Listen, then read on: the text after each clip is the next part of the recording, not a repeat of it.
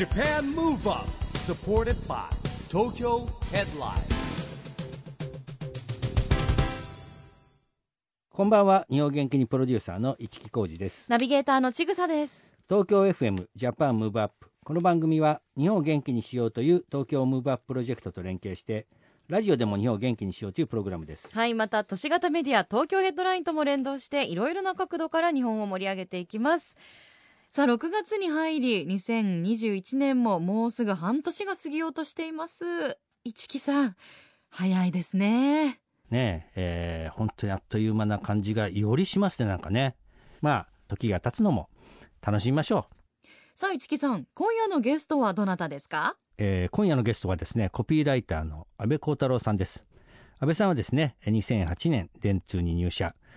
入社2年目からコピーライターになってるんですけれども、まあ、現在はですね作詞や企画映画のプロデュースなどね、えー言葉の力を軸にさまざまな活動をしている言葉を操るスペシャリストなんですよねあの僕らが中心になってスタートしました BEYOND 2020 NEXT FORUM 発起人のね、えー一人でもあるんですけどもまあ本当にね、えー若い世代の後輩としてですね、えーいろんなことを僕も教えてもらってます。今回は一木さんとの1対1のトークセッションになっています。お楽しみに。JAPAN MOVE UP SUPPORTED BY TOKYO HEADLINE。この番組は東京ヘッドラインの提供でお送りします。JAPAN MOVE UP それではコピーライターの阿部広太郎さんです。こんばんは。こんばんは、阿部広太郎です。久しぶりだよね。いや、ね本当に久しぶりです。嬉しいです。今回ね呼んでいただけて。でもね、番組には4度目の出演って結構多いのよ。そうなんですよそういうそういう意味では。あの、本当に一木さんに出させてくださいって結構え、あの、頻度おお願いしていて、それで呼んでいただいて嬉しいです。いやいやいや、それでほら、前回はおおそらくそのコロナ禍真っ只中でですね、はいえー電話での出演とそうですねいう。形だったんですけれども、はいまあ1年ぶりということですね。そうなんです。あの時は本当になんかこう、人が集まるっていうことすらもちょっとなかなかっていうことで、ですよね。電話でっていうことだったんですけうんど、やっぱりこう、今のスタジオに入らせていただいてるんですけど、この面と向かってお話できるっていいですね。いや、やっぱりそれはありますよね。うんあの、なんて言うんだろうな。まあ、伝達はできるんだけども、やっぱり伝わり方っていうのが、ちょっと違うなっていうのと、そうですね。まあ僕自身やっぱりね、あの、うん。出てもらう人にやっぱ直接会った方がいろんな話もできるし、はい。と思うんですけど、まあ、あと、安倍さん自身いろんな活動をしてる中でね、はい。考え方とかってなんか変化ありました？あそれは本当にあって、このコロナの中で、一番やっぱりこうスマホに触る時間うん。が増えた中で、うん。皆さんも見覚えあると思うんですけど、やっぱり情報とかに触れる機会が増えたことによって、うん。結構頭の中がせわしなくなったりとか、うん。振り回されたりとか、まあ、誰かのこう強い意見にちょっと流されてしまいそうになったりとか、うん。ちょっとこう意見がと衝突してたりとか炎上してるところにうん。気持ちが持ってかれたりとか、うん。物事の受け取り方っていうのを自分の中で持ってないと、うん。ちょっとこう心がざわざわしちゃうなっていうのは感じてましたね。なるほどね。確かにそうなんですよね。同じ表現、あの、意味が一緒でもね、うん例えば僕もそれを感じるわけ。みんなやっぱり、コロナ禍でストレスも溜まってる人も多い中で一億そういうのかみたいに言われちゃうんだけども、例えば、悪いってことを、うん悪いっていうか、良くないことっていうかでも全然違うじゃない。はいはいはいはい。これどっちかってあの、コピーライター安倍光太郎に教えられたところなんだけどね、僕ね。そんなそそれってすごいあると思うんですよね。同じこと言うにも、ネガティブに言うか、ポジティブに言うかっていうことで、やっぱりネガティブに言うと、そっち、相手もネガティブになっていくし、なんだろうな、ポジティブにいくと、まあ、もうちょっとネガティブ度が入ってもゼロでとどまるみたいなね、わかります。ことを感じるんですよね。ですね。いや本当にそういう僕特にやっぱりリモートだったりとかメールでのコミュニケーションが増えた分、うん本当だったらちょっと電話すればいいのにちょっと会って話せばいいのにっていうニュアンスのうんお互いのなんかこうちょっとこここうしてほしいなっていうところも言い方間違えて相手の人に傷つけちゃったりとかそそうねいうこう表情が見えてたらわここあのごめんって表情を顔にあって伝えるんだったらあ修正のお願いとかってしやすいんですけど、やっぱりテキストでうん。その心を入れていかないとすごくそこで摩擦起きちゃうなっていうのは。そな僕ね、うちのスタッフにも言うんだけど、自分の言いたいことだけで終わっちゃうわけ。はいはいはい。とにかく一方的に送っといてやりましたっていうのをね、はいいスタッフがよく注意するんですけど、はいはいそれってすごい危険じゃないやっぱ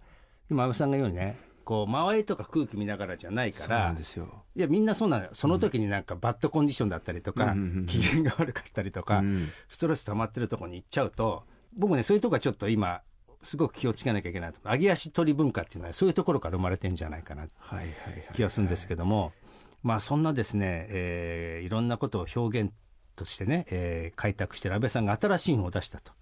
いうことで、ままさにこれタイトルが「それ勝手に決めつけかもよ誰かの正解に縛られない解釈の練習」そうなんですよこれ見て言ってたわけじゃないですよ僕今ね。これもまたね まとえてますよいねや本当にそうで、うん。あの僕自身このうん。2020年、2021年コロナ禍と言われる中を過ごしている中で、うん。やっぱりこうねこれまでだったらこうお互い対面であって、うん。あのこうコミュニケーションする中でうん。なるほどなって思うことがあることがあったのがちょっとやっぱりちょっとだけ視野がうん。視界が狭くなってしまってるような感覚もうん。同時に覚えてて、うん。その中で自分の中で勝手に決めつけちゃうことだったりとか、自分の中で枠組みに押し込めてしまうこととかってすごいもどかしいこと結構起こってんじゃないかなと思ってて、うん。それを物事をこう解釈する自分なりにこう受け止め方を考えて、うん。その枠組みを取り払っていきたいっていうのをうん。ずっと考えててそれをようやく一冊に書き上げられたって感じですね。これねちょっとまだこれからも読んで勉強しますよ僕もこれ。これねあの僕もその今、えー大学で授業やってるんですけどこれにも使えるんじゃないかと思ってるし、うん。いやまさにねこれ今あのーやっぱりこうリリモートもあるし、はいはいはい。こうオンラインもねできてきて、まあ、リあのリアルとオンラインの融合なうん。の時代だと思うんですよ。まあ、その時にやっぱりこうプロジェクト組んだスタッフっていうね、はいはいはい。そのチームにとってってこれってすごく、えー僕すごい大事なことでね、うんうんなんかさっき言ったやっぱりなんて言うんだろうな。え安倍さん生活道だからあの人によっては、はい。オンラインになっちゃったから逆にうん。移動時間がなくて、うん。時間ができたんじゃなくてもうずっと埋められちゃって、まあ朝から晩までねオンライン会議ですよみたいなのがあるんだけどどんな感じですか今？いやまさにオンラインのこう会議が続く、そのスケジュールがこあの共有されることによってあここ空いてるなっていうところでうん。会議の依頼が来たりとかっていう移動時間とかがうん。なくなった分、あの会議と会議の隙間がなくなっていくっていうのがうん。あってその分自分自身でえっとなんだろうなその時間だったりとかあ仕事の進め方とかっていうのを僕はこういうスタンスでいますっていうのを、まあ、周囲にある種あの発信も含めてしておかないと、ギチギチになっていっちゃうというか自分らしくいられなくなっちゃうんじゃないかなとも思っていて、うん。情報を、えー受信することそして発信すること両方大事なんですけど今こういう世の中あの状況で自分はどう過ごしてるかっていうのを周りにもあの伝えていかないと、うん。あのいけないなとは思ってますね。そうなんですよね。だからもう一つはこのねこれもただ正解を求めてしまう傾向。これね、僕大学の授業をやっててすごい思うわけ、これ面白くてね情報も多いじゃない、でやっぱり正解を求める部分もあるし自分たちが使った時間が、はいはい。そのなんていうのこう無駄になっちゃやだみたいな、すごい効率論っていうの、うんやったことが評価されないっていうのを非常に嫌がるわけ、うん。ですぐ結論の方に行こうとするっていうの、うんうん。うんだから試行錯誤して振り返ってやるじゃん。まあいいじゃん。失敗してもいいじゃんみたいなところはなんか嫌なんだよね。はいはいはい。ね、なんかそれをすごい感じるわけ。でも、はい。僕らなんかバブル時代からそうだし、そういう、まあ、人生に無駄なんかないよみたいな考え方、人から見たら無駄なこといっぱいしてんだけど、っていう中で言うとねこれもねこの本の中にヒントありますかね？あいやありますね。すごく思うのが、うん。今の世の中はやっぱり SNS とかですぐリアクションが返ってくる「いいね」とかうんリツイートとかあって、そこの反応を、えっと誰かの反応を求めてしまったりとか、誰かがいいって言ってもらったことに振り回されたりとかする、まあ、その側面もめちゃくちゃ重要ではありつつ、うん。自分があの本当に心の中から好きだなと思えること、うん。まだあんまり他の人は気づいてないけど好きだなと思えることだったりとか自分の心に素直になってやりたいことをやる。それはすぐに結果が出ないかもしれないけど、うん。ゆゆくゆくその積み重ねで後から振り返った時にそれを肯定できるって僕は思ってて、うん。なんかこう生きていくこと自分で素直になって生きていくことっていうのは、うん。自分自身を肯定することだなっていうふうに僕は思っていて、うん。そういうふうにまあ会社だったりとか学校とかで、うん。その正解を求めてしまう気持ちとかも僕自身もそうなんです。すごいわかるんだけども自分自身にとってこれはいいんだこうしたいんだっていう気持ちを何よりも大事にしていくっていうことがうん。一日一日を納得して過ごしていける、うん。すごい大事なことなんじゃないかなって思ってるんですよね、うん。そういうことも考え方を書きましたねやっぱり、いや今この本の帯見見てますけどね、はい。過去の後悔も未来の不安も自分の正解に変えられるこれ自分で考えたコピーこれこれは、えっと、編集者の方と一緒に作ったって感じで編すかね。集者もいいコピー書きますよ。見てたんだけど。はいはいはいはい。いやまさにこういうことなんですよね。そう。いや本当に今の時代感の中で、うん。あの学生の方だったりとか社会人の方がもう日々日々、うん。あのこう成果を求められたりとかするっていうのはめちゃくちゃ分かりつつ、うん。でもあのそこでたとえあのうまくいかなかったとしても、うん。ちょっと違かったかなと思ったとしてもそれが必ず後に生きてくる。それをその時のこの先の自分が、えー解釈することによって、うん。これはこういう意味があったんだっていうふうに紐付けられたりとか、うん。いい意味でこじつけられたりとかするんじゃないかなと思ってて、うん。それこそまさに解釈の力なんじゃないかなと思ってるんですよね。いやだからね専門性も鍛えなきゃいけないし、うん。まあ、やっぱ幅も持たなきゃいけない。あのやっぱりこの今ね、えーオンラインのえーリモート勤務とかってどんどん言うじゃないですか、はいはいはい。7割、8割、はい。これね、非常に僕は、えーちょっとふあの心配してることが一つあってね、はい。リモートになればなるほど、成果主義になっていくと思うわけ、うんうんうんうん。やっぱりね、経営者とかリーダーと、うん。もう働く人ってもう区分けですよ、うん。本当に。にうん。で、逆に言うと、代わりいくらでもいるようになっちゃうんだよね。うんうんっていうの中で、どうやって生きていくかって、やっぱり自分のススキルだけじゃなくて、生き方みたいなね、うんうんうん。この本人も自分らしい生き方ってあるんですけど、持ってて、やっぱパラレルキャリアじゃないんですけど、一つのことに縛られない、ね。ものを持ってることも必要だし、そうなんですよ。ね、だって新人がですよ、新入社員とか、まあ大学は今ちょっと復活しましたけど、うんうんうん。入学してとか入社して1年間仲間とね、そう。オンラインでしか会えてない。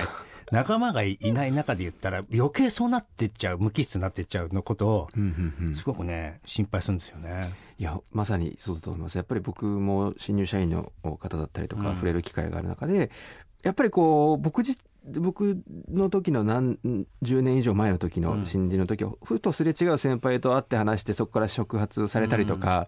そういうようなこう本当に偶然すれ違うみたいなところが今生まれづらくなっているので、うん自分に対してどういう刺激を与えてあげるかっていうのもとても大事だし、どういう環境に自ら身を置くかっていうことも大事だしオンラインでもできるそういうつながり方の模索もしていくべきだなって思いますいね。や素敵ですよ。まあ安倍さん自身はねあの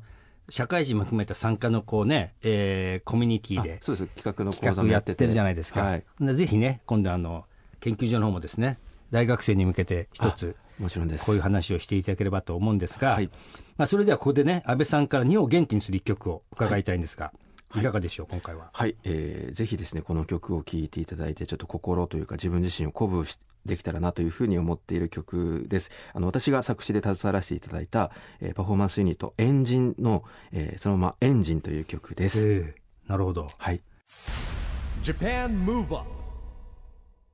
これあの作詞されたってことですけどどんな思いで作詞されたんですか？そうですね。あのもうこれはサビのところで「あのファイティン」っていう風な言葉をずっとリフレインで、うん。えー言っているんですけど僕自身がですねこのエンジンというグループが、えーオーディション番組「うん。プロデュース101ジャパンというところの、うん。派生えーそこから生まれた、えーうん。パフォーマンスユニットなんですけど僕自身そのなんだろうなそのオーディションとか見ててうわいいなすごいなと思ってて、まあ、もちろんそこで選ばれる人がいるそこで選ばれない人がいる。ただ、うん。自分自身があの先ほどの市木さんと話した話とつながるんですけど、うん。夢を持ってというか志を持ってうん。その活動を続けてさえいれば、うん。必ず同じ気持ちを持った人と出会えてそこで次の目標を見つけてそこに向かって進んでいけるっていうそれでパフォーマンスユニットエンジンっていうのが結成されて、つまり僕がその選んできた道に自分自身でそこを誇ろうというか自分でそれを認めてあげてうん。プライド,、プライドを持とうっていう部分を気持ちに込めてなんかこう全ての人なんか今ってもちろんうまくいく人いかない人いると思うんですけどうまくいかなかったとしても必ずその先があるんだっていうことをちょっと曲に込めましたね。なるほどね。あー深いですね。はい。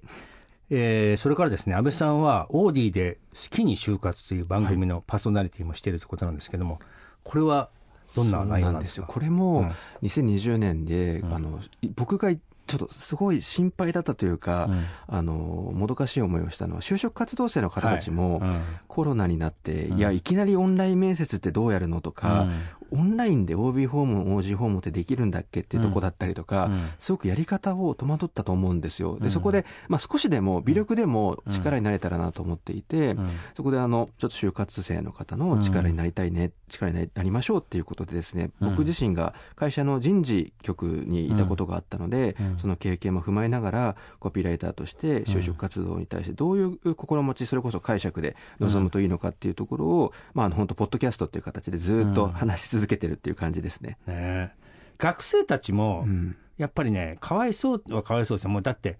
未曾有のこんな状況の中だし、うんなんだろう、でやっぱり今、終身雇用じゃないじゃないですか。はいはいはいはい。っていう中で言うと、どうやって職業を選ぶのかとか、どうしたらいいのかって、すごく真面目に考えてる学生増えてると、僕はそうですね。キャンパス行ってすごい思うんですよね。うん。まあ、僕らの頃は、あこう行きなんか、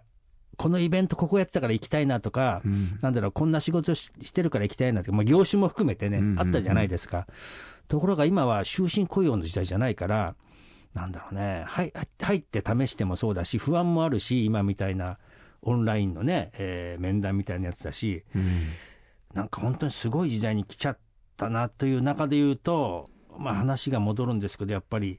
ここでね、えーはいはい。安倍さんの出した本っていうのが、うん。ここでもちょっとバイブルになっちゃうんじゃないのみたいな。ありがとうございま気す。あのがしますよ。でも本当にそうで学生の子たちにあのもう伝えているんですけど、うん。あの自己分析ってすごく就活の時にしようって話になると思うんですけど、うん。僕って当時就活ししてた時にも自分の中になんか明確ななんか分析結果みたいなものがあるんじゃないかなってそこで苦しくなったことがあって、うん。いやそうじゃなくて自己分析じゃなくて自己選択っていう考え方で、うん。自分が何を選んできたのかどんなあの部活してきたのかとか、うん。えーどんな、えーものに触れてきたのかとかどんな学部選んだのかとかそういうところ選択にこそその人らしさがあると。つまり、うん。分析するというよりかは自分が選んできた道をうん。それこそ辿ってみてそこにこそらしさがあるんだよ。それは必ずこの先にも生きてくるし、えー必ず過去っていうものは解釈次第で自分の今そして未来につなげていけるんだっていうことをいつもあの熱心に話すようにしていて、うん。自分の過去を絶対に否定はした欲しくないなっていうふうなことをうん。この勝手なそれ勝手な決めつけかもよ。でもなんかこう熱くちょっと話させてもらったところではありましたね。そうなんだよね、まあ、人生に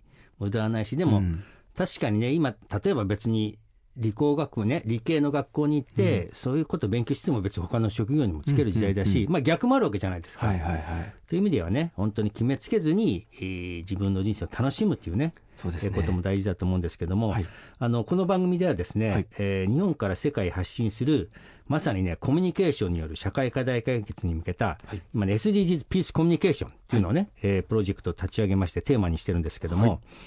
今日はね、えーこのコピーライターの安倍さんに SDGs ピースコミュニケーション宣言をお願いしたいんですが。はい、えーそれでは私、はいえー安倍光太郎はですね、うん SDGs ピースコミュニケーションに向けて安倍光太郎は解釈の翼を広げますと。素敵ですね。はい。ということでですね、えーそろそろ時間となってしまったんですけれども、はいまあ今日は最後にリスナーの方にあ安倍さんからのメッセージをお願いしますね。ありがとうございます。僕自身、あの、この本を書き上げて、あの、自分自身が、こう、勝手な決めつけをしてきてしまって、で、過去、あの、ギチギチに自分を縛ってしまったことっていうのがあるっていうのが、結構これを書こうと思って、まあコロナ禍でそういう状況もあって、で、僕は人からあ言われたことだったり、過去それで傷ついたことだったりとか、今、すごくうまくいかないことだったりとか、そういうものっていうものは、受け取り方、あの、解釈することによって、わずかながらでも、本当少しずつでも解釈で取り払うことができるんじゃないか、うん。それを、これがあったからなんとか良かったんだっていうふうに思えるっていうふうに考え方で持っていけるんじゃないかなっていうふうに思っていて、うん。なので、あの、読んでくださった方が、すごい心が軽くなりましたって感想を徐々にいただけてて、本当に嬉しくて、うんもし今あの取り組んでることをどうしていこうかなって思われてる方とかもやもやされてる方とかにこの「それ勝手な決めつけかもよ」っていう本をぜひ手に取っていただけたら、えー嬉しく思います。はい、なるほど、ありがとうございました。今夜のゲストは安倍光太郎さんでした。ありがとうございましたあ。りがとうございました。Japan Move Up, ここで毎月第2月曜日発行のエンタメフリーペーパー、東京ヘッドラインからのお知らせです。東京ヘッドラインのウェブサイトでは、ウェブサイト限定のオリジナル記事が大幅に増加しています。最近の人気記事は浜辺美波が藤井流星に100点をつけた理由とは？ジェネレーションズ小森隼人の小森の小言第74弾明日からのあなたのバトン。ウマ娘スズカ役声優高野麻里佳が最新主演作「エデン」の海外プロデューサーを驚かせた技とは？明石家さんま大竹しのぶから誕生会に誘われ向かうも引っ越していた。元夫婦漫才に会場爆笑。などがよく読まれていました。その他にもたくさんの記事が毎日更新されていますのでぜひ東京ヘッドラインウェブをチェックしてくださいね。Japan Move Up はい、今日はですね、安倍さん、それ勝手に決めつけかもよって本ね、これは今の時代にね、ぴったりですよね。若者に特に読んでほしいし、いや、僕自身もね、なるほどと思うことがすごくありましたね。今度はぜひ私もお会いしたいです。ということでジャパンムーブアップ今週はそろそろお別れのお時間です。次回も元気のヒントをたくさん見つけていきましょう。はいこれからもみんなで知恵を出し合って日本を元気にしていきましょう、はい。ジャパンムーブアップお相手は市木浩二と。ちぐさでした。この後も東京 FM の番組でお楽しみください。それではまた来来週 JAPAN MOVE UP SUPPORTED BY TOKYO HEADLINE この番組は東京ヘッドラインの提供でお送りしました。